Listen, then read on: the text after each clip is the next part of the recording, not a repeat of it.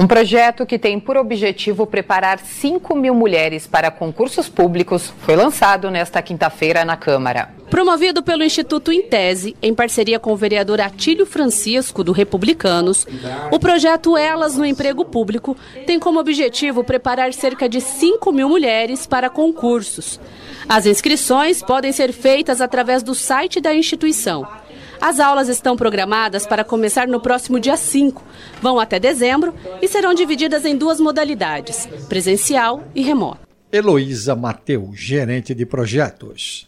O projeto ele é rotativo, né? O curso ele permite que você entre é, mais de uma vez.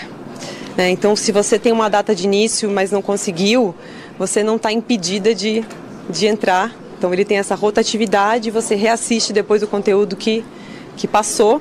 E no presencial também, você ingressa numa aula e depois você pode é, adentrar a turma da frente para você não ficar com nenhum tipo de desabono de matéria. Pensando na inclusão digital, o Instituto irá oferecer às alunas chips de celular para que elas possam participar do curso. Por se tratar de um projeto é, majoritariamente remoto, a gente não subentende que todas tem internet. Então a gente vai oferecer também uh, os chips para 5 mil meninas e mulheres, vão ser enviados juntamente com material didático, para que todas seguramente tenham acesso à internet durante todo o curso. Karina Simonetti, advogada e incentivadora do projeto.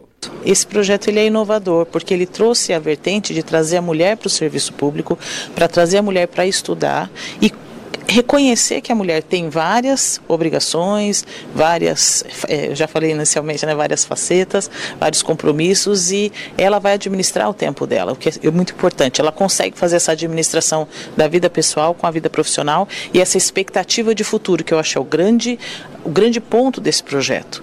Existe uma expectativa de trazer uma vida melhor, uma vida financeira melhor. Né? Já, nós temos o Enem dos concursos, então tudo isso é a consolidação de que a mulher tem oportunidade e agora isso vai consolidar, vai reforçar